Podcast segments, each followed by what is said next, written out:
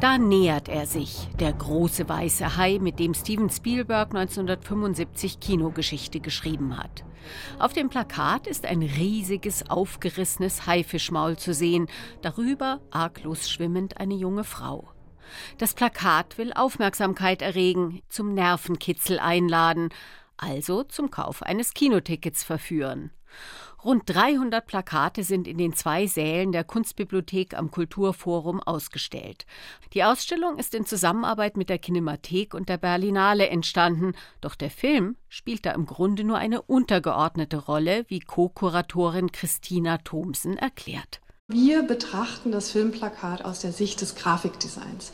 Und wenn man diese Brille aufhat, ist das Filmplakat ein ganz besonderes Faszinosum, weil es doch viel stärker als so manches andere Medium in dieser Schere zwischen Kunst und Kommerz gefangen ist. Das Filmplakat soll eine Ware verkaufen, die Essenz des Films verdichten und hat zugleich künstlerischen Anspruch.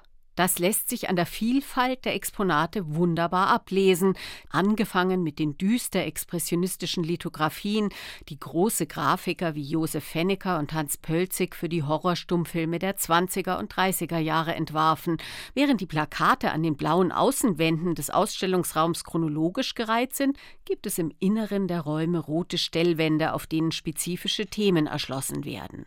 So kann man die verschiedenen nationalen Variationen der Plakate für den Film Planet der Affen bestaunen, verschiedene Entwurfsstadien eines Plakats mit dem finalen Design vergleichen oder den Film als Marke betrachten, die weltweit immer gleich aussieht, mit den prägnanten Logos von Batman und Ghostbusters oder mit der Marionettenhand, die in allen Ländern der Welt auf den Plakaten für Francis Ford Coppolas Der Pate zu sehen war.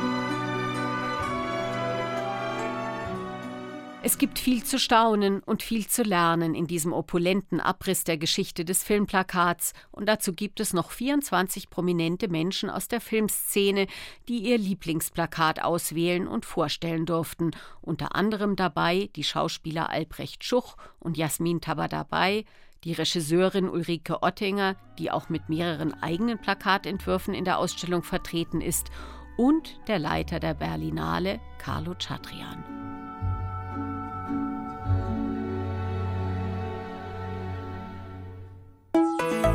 RBB 24 Inforadio vom Rundfunk Berlin-Brandenburg.